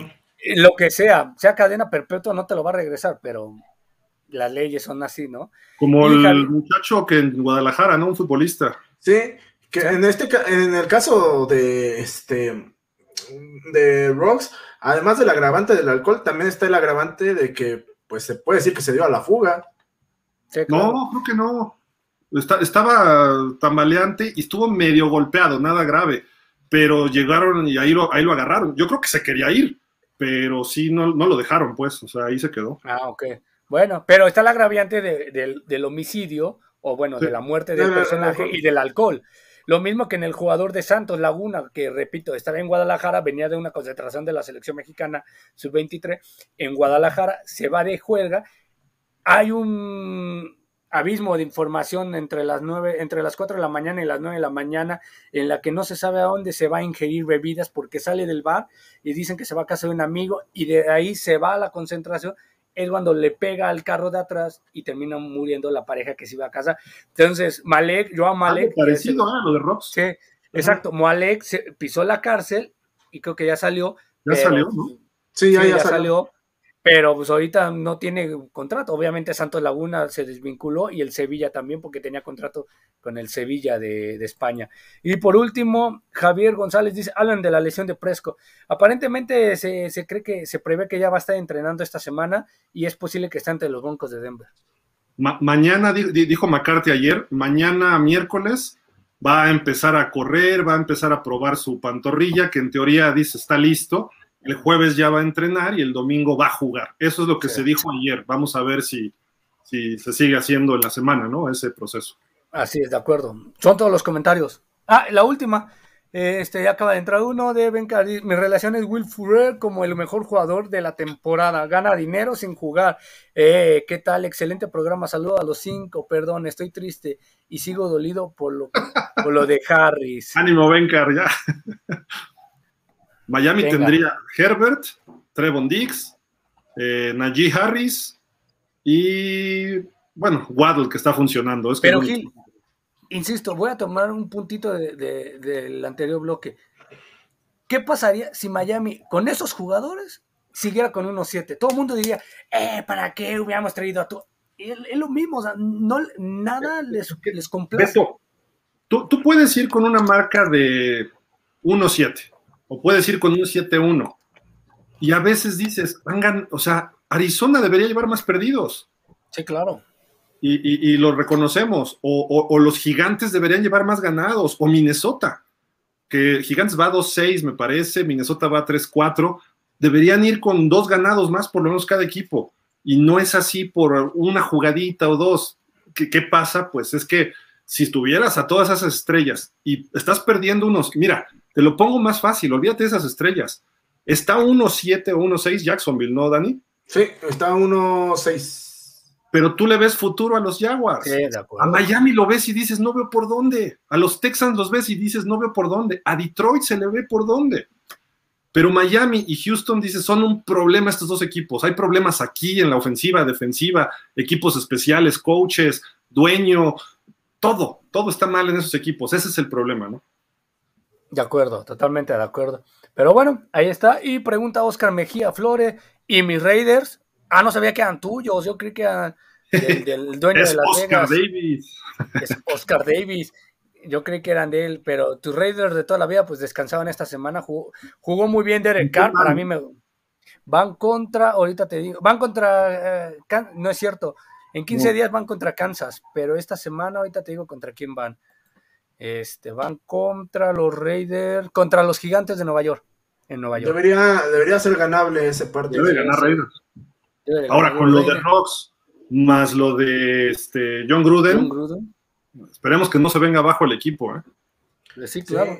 Y mira, también dice Rafa Rangel, dice, Beto, Dale, dale, dale, amigo. Ok, Beto, hay que ver que en Miami, además de los resultados, han sido las formas las que revelan el desastre. Y como dice Gil, todo a raíz de las imprudencias declaraciones del señor Flores. Pues de todos, Rafa, no nada más de Flores, de todo mundo. Creo que el único sensato ahí es Tua. y está jovencito, pero bueno. Sí, no, y, lo que está viviendo Miami, pero, y creo que también por aquí lo podemos tomar así el punto, cambia totalmente el panorama por el récord que tiene. Se vivió en Green Bay. El dueño quiere a Aaron Rodgers, el gerente no lo quería, que tú las traes, tú contra mí, etcétera, etcétera. Vean a Green Bay, ahorita donde lo tiene. Si, si el caso fuera lo mismo en Miami, que el dueño quiere a, este, pero el gerente puso a este, etcétera, etcétera. Pero en Green Bay ya todos se pusieron a talacharle hacia el mismo lado. Exactamente. ahí están, siete victorias seguidas y, y, lo lógico es que le ganen a Kansas este fin de semana. Oigan, rapidísimo, vamos a las tablas de posiciones. Perdón, Venga. empecé por la que no debía.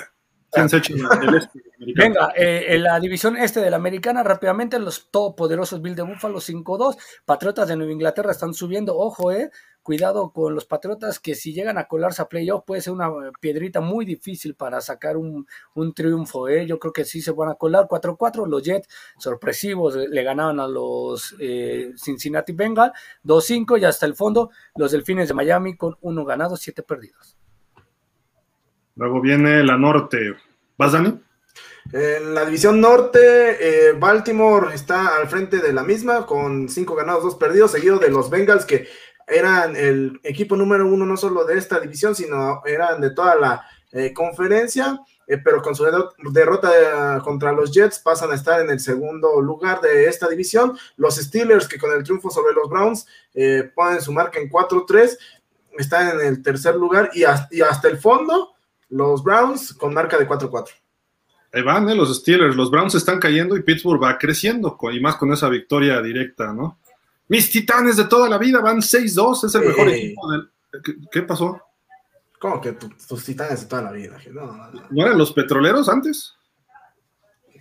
¿Qué cosa? los petroleros hace muchos años también. bueno, es el mejor equipo de la americana, pero perdieron a Derrick Henry de 6 a 10 semanas, dicen. Hay otros que están argumentando que se fue el resto de la temporada. Ya contrataron ayer a Adrian Peterson. Vamos a ver si les funciona. Eh, pero bueno, ahí van de líderes con su triunfo en tiempo extra sobre los Colts. Que los Colts ahí venían reaccionando y era importante que ganaran y se, rezagaron ahí 3-5. Los Jaguars 1-6, pero es un equipo que va a ganar varios partidos lo que resta de la temporada. Y los Texans, que yo creo que a final de la temporada ellos van a ser la selección número uno eh, del draft. Vas, De acuerdo. Venga, en la división oeste de la americana, los únicos y dominantes Raiders de, de los de Las Vegas, de Oakland, de Los Ángeles, de John Gruden, de Oscar, de quien sea. De, Arboledas también eran. De Arboledas también, los Raiders de toda la vida, de Gildardo Figueroa, etcétera, etcétera, 5-2 van liderando. Los Ángeles Chargers, desgraciadamente, sufrieron un descalabro muy feo ante y, feo por, el, por perder ante Patriotas 4-3. Jefes de Kansas City empieza a mejorar. Está medio juego de, los Chargers 4-4 y los Broncos de Denver 4-4. Muy cerrada esta división, ¿eh? Venga, Dani, vamos a la nacional. Eh, los Cowboys de toda la vida del buen Beto, liderando la división este de la Conferencia Nacional, seis victorias, una derrota. Eh, aún eh, sin el señor Dak Prescott, aunque diga Beto que es este es el que les hace daño, pero no le hagan caso, amigos. Eh, las Águilas de Filadelfia, 3 y 5. El fútbol team, 2 ganados, 6 perdidos. Y los Giants hasta abajo también con marca de 2 ganados, 6 perdidos. Eh, pues una división eh, que está muy a la baja. Solamente los Cowboys se salvan en, en la misma. Oye, Dallas ese 6-1 puede ser medio falso, ¿eh? Podría estar 4-3, porque dos victorias han sido como que muy al límite. Es lo que digo, de que a veces las marcas no indican lo que realmente está pasando. Sacan algunos partidos por una jugada al final, algunos equipos, otros lo pierden. Eso es lo que te da la diferencia en la NFL, ¿eh? Podría tener esa marca sin problema Minnesota, pero no, la tienen los Cowboys y están haciendo las cosas bien y les están saliendo. Esperemos que así se mantenga, ¿no? Difiero un poquito contigo, Gil, porque para mí yo creo que, o sea, sí, coincido contigo que ha sacado partidos así de la chistera, ¿no? Sorlen fue uno de ellos, Presco le da otro, ahora se los dio este Cooper Rush, pero creo que sería engañoso si, si no fuera este constante el proceso, el progreso del equipo. Dallas desde el partido 1 hasta el, el 8, bueno, hasta el 7 de esta semana, ha jugado prácticamente casi al mismo nivel, ha mejorado en algunos puntos, no ha bajado, o sea, no has dicho, ay, se vio muy, barco, muy bajo, ¿no? Como en otros equipos, por ejemplo, Arizona sí ha tenido ciertos destellos en algunos partidos y es por eso que podríamos decir que Arizona sí era un poquito más este, mentiroso ese 7-1, ¿no? Oye, los Chargers, eh, los Pats y los Vikingos no son precisamente equipos élite y, los tuvo que sacar hasta el final. Digo, están bien los Vikingos, los Chargers también, pero no son equipos consistentes. Y, Pats ni se diga, traen un coreback novato y a Dallas le costó esos partidos. Por eso digo que es un poco falso ese, ese récord. Pero en, realidad cuenta la victoria, vale gorro si es por un punto o por, o por 20. El asunto es que pudiera ir Dallas 4-3 o 3-4 incluso, ¿no? Aunque debieron haberle ganado a los Bucaneros el primero de la temporada, ¿no? Pero bueno. Los Packers, mis Packers de toda la vida, este Dani. 7-1 es el mejor equipo de la Nacional eh, hasta ahorita. Ya le desbancaron a los Cardenales y más con esa victoria. Minnesota, que ese 3-4 podría ser un 6-1 sin problema. Eh, Chicago 3-5 es un equipo en reconstrucción. Y Detroit, que, híjole, me gusta este equipo, como los jugadores, cómo se entregan, pero cada vez les va peor, ¿no? Entonces, mm. ya tengo mis dudas de que va a ganar algún partido este equipo, pero bueno. Sí, ni modo. La sur, la, división sur de la Nacional, los Bucaneros de Tampa siguen arriba 6-2. Eh, a pesar de la derrota ante los Santos de Nueva Orleans, que ya están a un juego de ellos, 5-2 en el segundo lugar. Carolina con su juego que le vence a, por 19-14 a los Atlanta Falcons, lo supera y, pasa al tercer posición con récord de 500 y Atlanta último con 3 ganados, 4 perdidos. Y la última división, el oeste de la Nacional, los Cardenales siguen todavía al frente en esa división con marca de 7-1, misma que los Rams, pero por la diferencia de este del juego entre ellos, que lo ganaron los Cardinals, es que están eh, arriba en la división y en la parte baja los Niners con marca de 4, perdón, de 3-4 y eh, los Halcones Marinos con marca de 3 y 5, eh, pues creo que ahí los, entre los Packers, los Cardinals y los Rams seguramente se van a pelear quién va a ser el número uno este, de, la conferencia nacional. A ver, rápido, así una pregunta ya para irnos. ¿Cuál es la final de la nacional según tú, Dani, hoy? Hoy, eh, Rams Packers. ¿Y de la americana? Eh, Bills contra contra los Bengals, creo. Ups, ok. ¿Y quiénes llegan al Super Bowl? Los Bills y los Rams. Híjole, estaría bueno. ¿Y lo gana? Hoy creo que lo ganan los Rams. Beto, tú también andas por ahí porque estás riéndote. Yo creo que le pegó o qué. No, más o menos ando por ahí. Eh, no, es que iba a decir una, una barrabasada. Con Copper Ruiz al Super Bowl lo ganamos cantado, vale triple. Entonces, yo creo, por lo que he visto, este, yo tengo dos finales de conferencia. Una sí sería Tampa. nada más una, una, una. Tampa. Como eh, diría, como, como diría por ahí, mójate, mójate y da solo una. solo una. Híjole. Me voy a, me voy a, me, voy a mojar. Va, va, a ser, va a ser va a ser Green Bay Dallas. Va a ser Green Bay Dallas. Esa Green Bay Dallas, ok. Y, de la, y de la americana va a ser, yo creo que va, sí, Buffalo Chargers. ¿Y Super Bowl? Va a ser este, obviamente sería un Super Bowl único, histórico. Creo que va a ser eh, Packers contra Chargers. Órale. ¿Y lo gana? Chargers. Justin Herbert va a ser campeón. Yo digo la final de la Nacional. Chargers contra Packers. Chargers, perdón, Rams contra Packers. Y en la americana yo digo Bills. Mis Titans quisiera ponerlos, pero sin Henry a lo mejor se vienen abajo. Entonces vamos a poner a. Vamos a poner a Baltimore, porque creo que Baltimore va a empezar a, repuntar. Eh, entonces, Baltimore, Buffalo, y creo que Baltimore va a ser su año del Super Bowl. Se va a cobrar la venganza, la revancha, eh, Lamar Jackson del año pasado de los Bills. Y en la nacional, híjole, los dos equipos me gustan. Le voy a dar a Rodgers ahora sí, porque este Matthew Stafford, pues no. Y el Super Bowl, Green Bay Baltimore, pues Rodgers va a ser el MVP de ese Super Bowl y los Packers van a alzar el, trofeo Lombardi y se lo van a llevar a casa y se va a retirar feliz el señor Rodgers ya por fin. Pero bueno. Ok, pues. Hay mensajes por acá. Yo le daría una semana más de descanso contra los Broncos. Hablando de edad Prescott, yo también coincido. Creo que puede ser un juego bastante accesible para Cooper Royce. Puede ser complicado y se puede perder, pero creo que puede ser un poquito accesible para, para que Cooper pueda este, jugar su segundo partido. Yo también descansaría Prescott una semana más. Este, Javier González dice, a lo que veo muy fuerte y cada vez mejor es a los Green Bay Packers con Aaron Rodgers. Sí, de acuerdo, pues Aaron Rodgers va mejorando. Y contra Bucaneros, Dallas falló tres patadas de gol de campo y también ese lo tenían que ganar. Sí, aparentemente tenían, iba muy bien ahí. Y le robaron este al final dos decisiones arbitrales raras, ¿no? Exacto. Feliz Día de Muertos a todos. Gracias. Feliz Día de Muertos a ti. ¿Lo y Rafa por Rangel, los o los Texans? ¿Quién sabe? Y Rafa Rangel, Packers contra Dallas con Prescott, ¿verdad? No. Con Copper Rush. No, qué cosa tan lamentable. Sería y está... Green Bay Dallas. Sería buenísimo.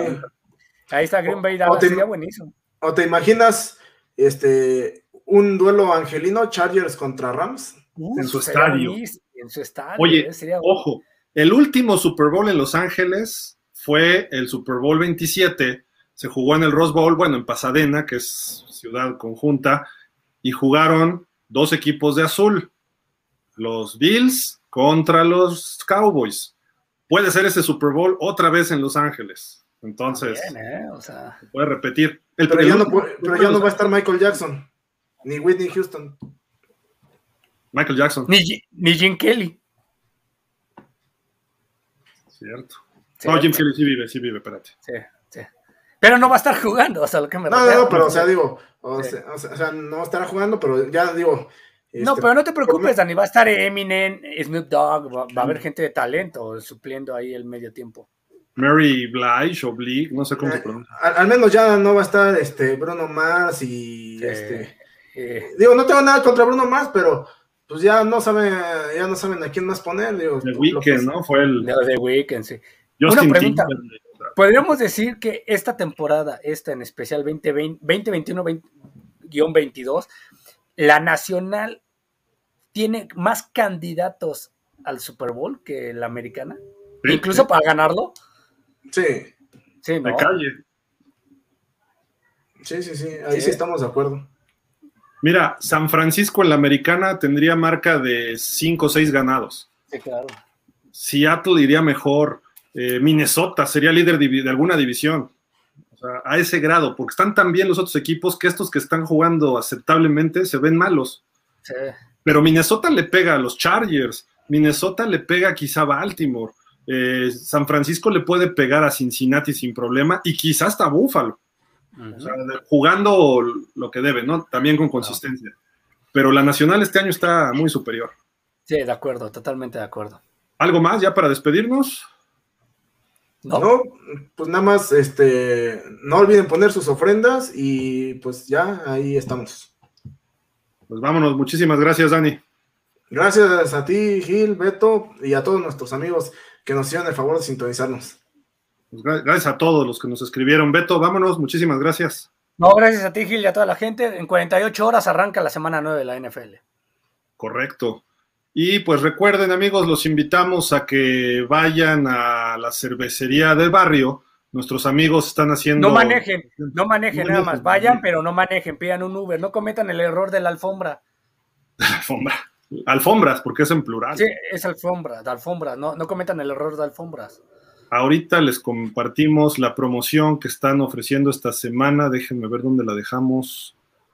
¿Dónde quedó? ¿Dónde quedó? Aquí está. Sí, aquí está. Se los vamos a compartir para que ustedes vayan y aprovechen esta, estas promociones. En la cervecería del, de barrio tienen, creo que esta promoción es nada más en lo que son las sucursales en centros comerciales, es lo que me estaban diciendo.